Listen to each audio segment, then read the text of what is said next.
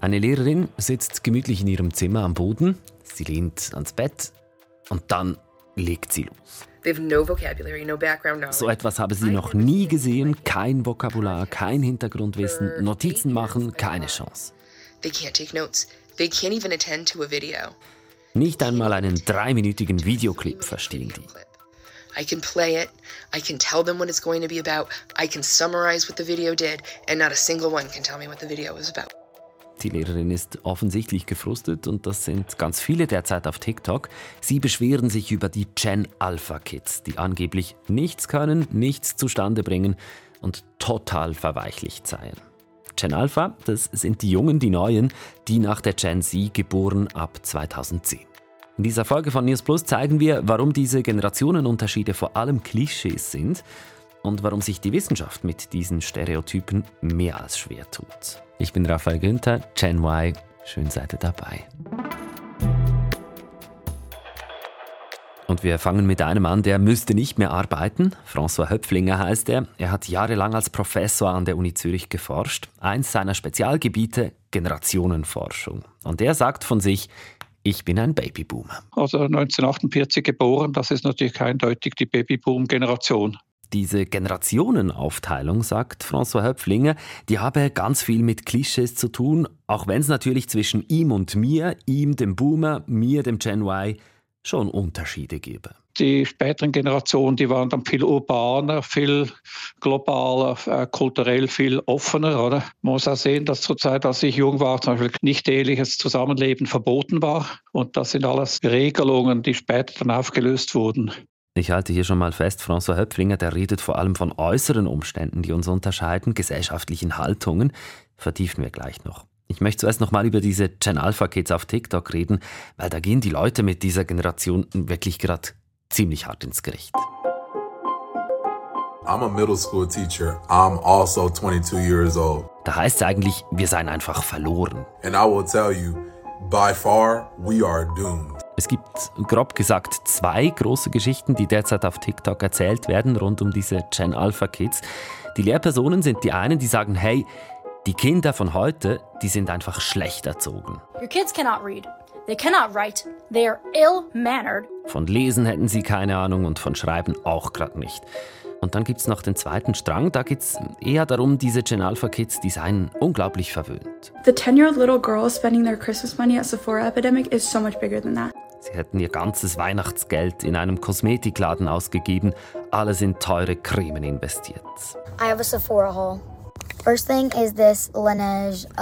Ein Mädchen aus der Gen Alpha erzählt dann auch im eigenen Video, was sie sich so alles erbeutet hat im Laden. Ein leuchtender Lippenbalsam, ein Augenbrauenschäl, eine Creme mit Hyaluronsäure, einen Blush und schließlich auch einen Verdecker. Ja, nicht nur das, es gibt noch einen weiteren Vorwurf an die Gen Alpha rund um diese Besuche in den Kosmetikläden. Die Kids, die würden einfach reingehen und cremen, alles ausprobieren und dann eine Verwüstung hinterlassen.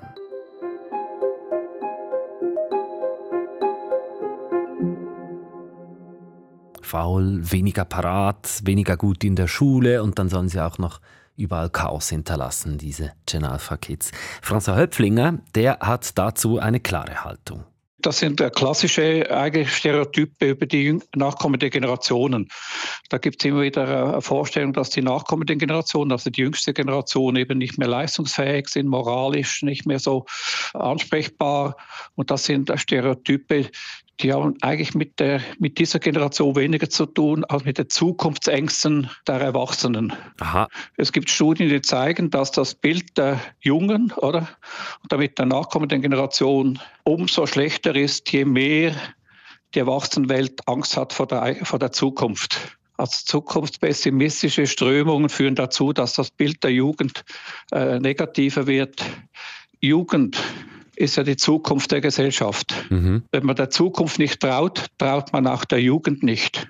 Das finde ich jetzt noch interessant. Also das heißt eigentlich, dass diese, diese Projektion, also diese Stereotypen oder wie Sie sagen, nach Klischees über eine Generation, die es angeblich gibt, die hängt eher mit uns älteren Personen äh, zusammen, die dann irgendwie Angst haben, dass alles eben schlechter wird und nicht mehr so gut ist, wie wir es hatten. Oder ja, wie muss ich das verstehen? Also, äh, ja, es ist schon so, dass Generationenstereotype, die werden dann von der Erwachsenenwelt definiert und nicht von den Jungen selber.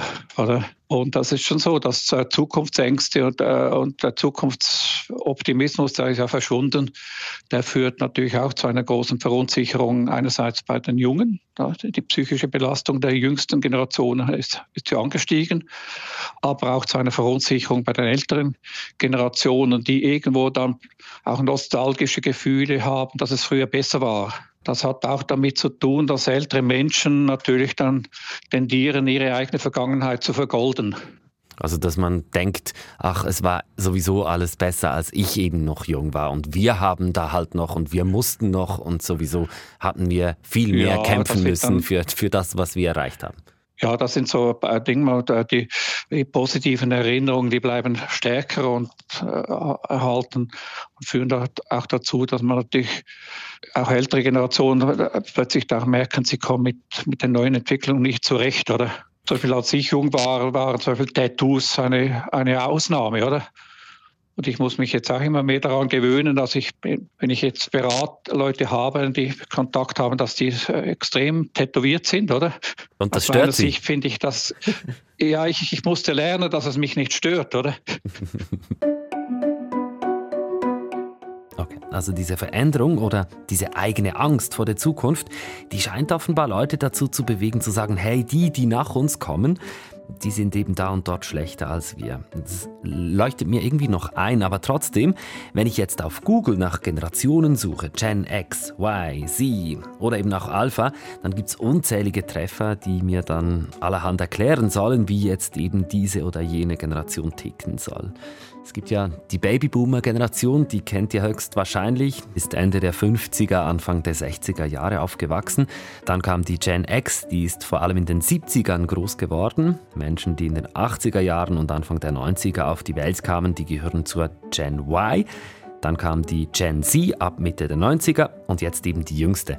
Das sind die Gen Alpha Kids, geboren ab 2010. Das sind mal die oberen Generationentreffer auf der Suchmaschine. Weiter unten ist mir dann noch ein ganz anderer aufgefallen.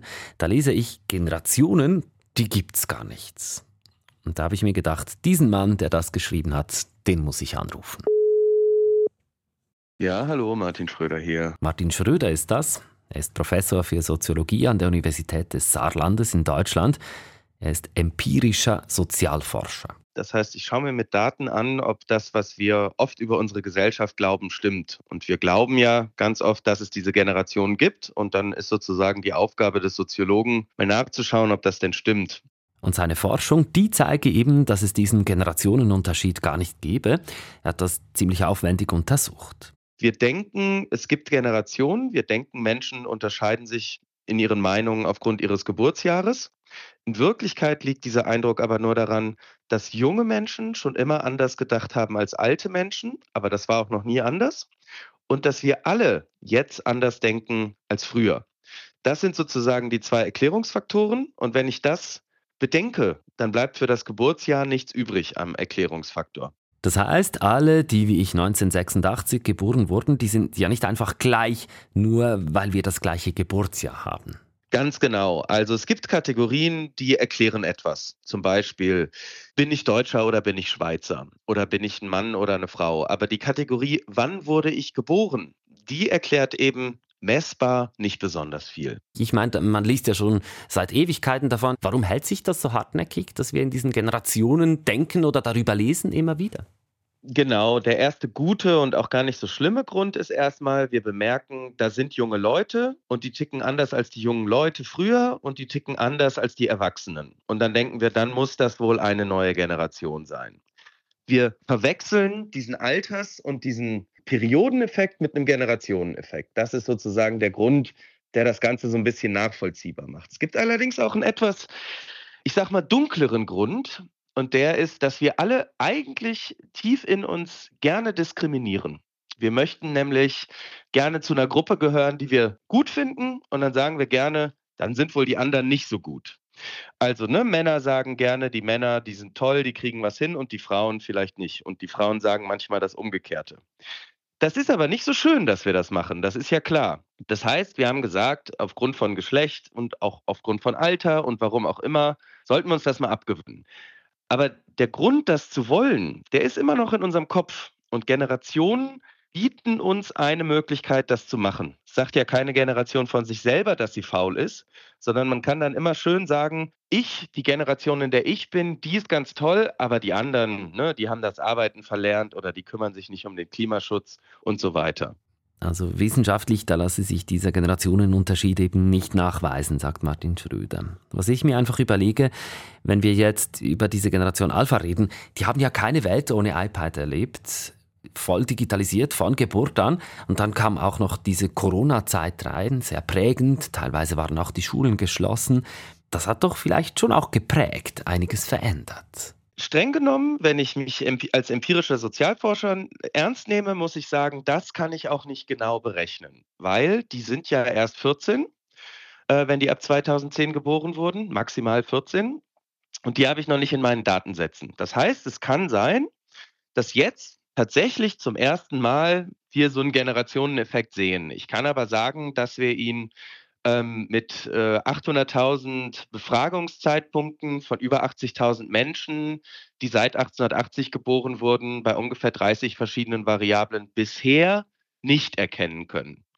Ich kann aber nicht ausschließen, dass es jetzt sozusagen zum ersten Mal mit einer neuen Variable, zum Beispiel haben die Menschen stärkere psychische Probleme, weil sie mehr auf Social Media waren, weil sie zu einer bestimmten Generation gehören, dass es da schon so ist.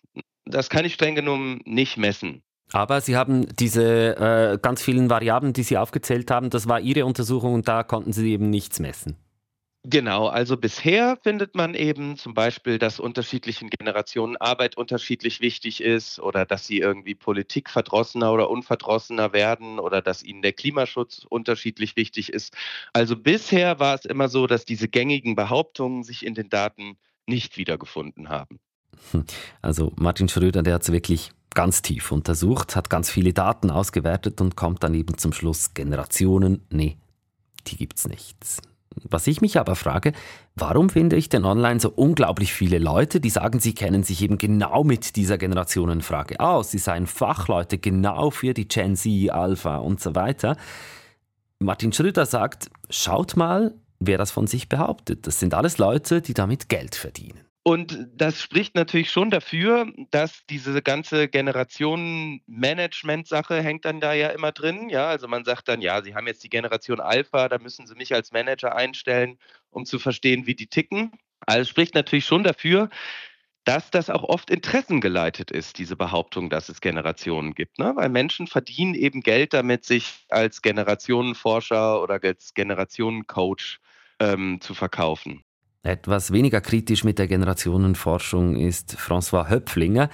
Diese Forschung, die könne durchaus seriös sein und Unternehmen oder der Gesellschaft etwas nützen. Es geht auch darum, komplexe Trends diskursiv erlebbar zu machen. Das macht oder also ein Vorteil von solchen Generationenlabels kann sein, dass ein Trend einer kleinen Minderheit, oder? Der wird jetzt äh, thematisiert, zugeordnet einer ganzen Generation. Und da kann, können unter Umständen Probleme sichtbar gemacht werden in einer Zeit, wo diese Probleme noch bewältigbar sind. Die Generationenforschung kann zum Beispiel darauf aufmerksam machen, wenn Cybermobbing bei jungen Leuten vermehrt zum Problem werde oder wenn die Lesekompetenz abnehme. Wie seht ihr das? Merkt ihr Generationenunterschiede oder vielleicht eben anders gefragt, so wie wir es jetzt gelernt haben in diesem Podcast?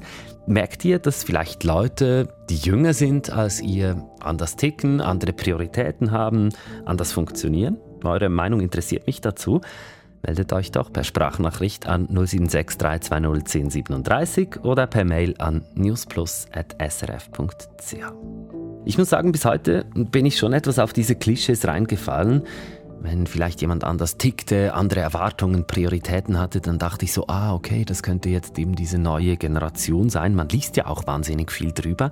Ich habe heute gelernt, hey, das sind Klischees, fall da nicht drauf rein. Es hat schon immer Leute gegeben, die vielleicht andere Prioritäten hatten. Es hat in jeder Generation auch Leute gegeben, die vielleicht faul waren.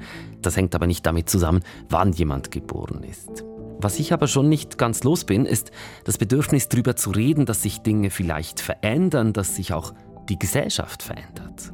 Also, es gibt die Veränderung ja. Wenn jemand zum Beispiel sagt, heute sehe ich da junge Leute und die wollen nicht mehr im selben Ausmaß arbeiten, wie das früher der Fall war. Ja, denen ist die Arbeit weniger wichtig.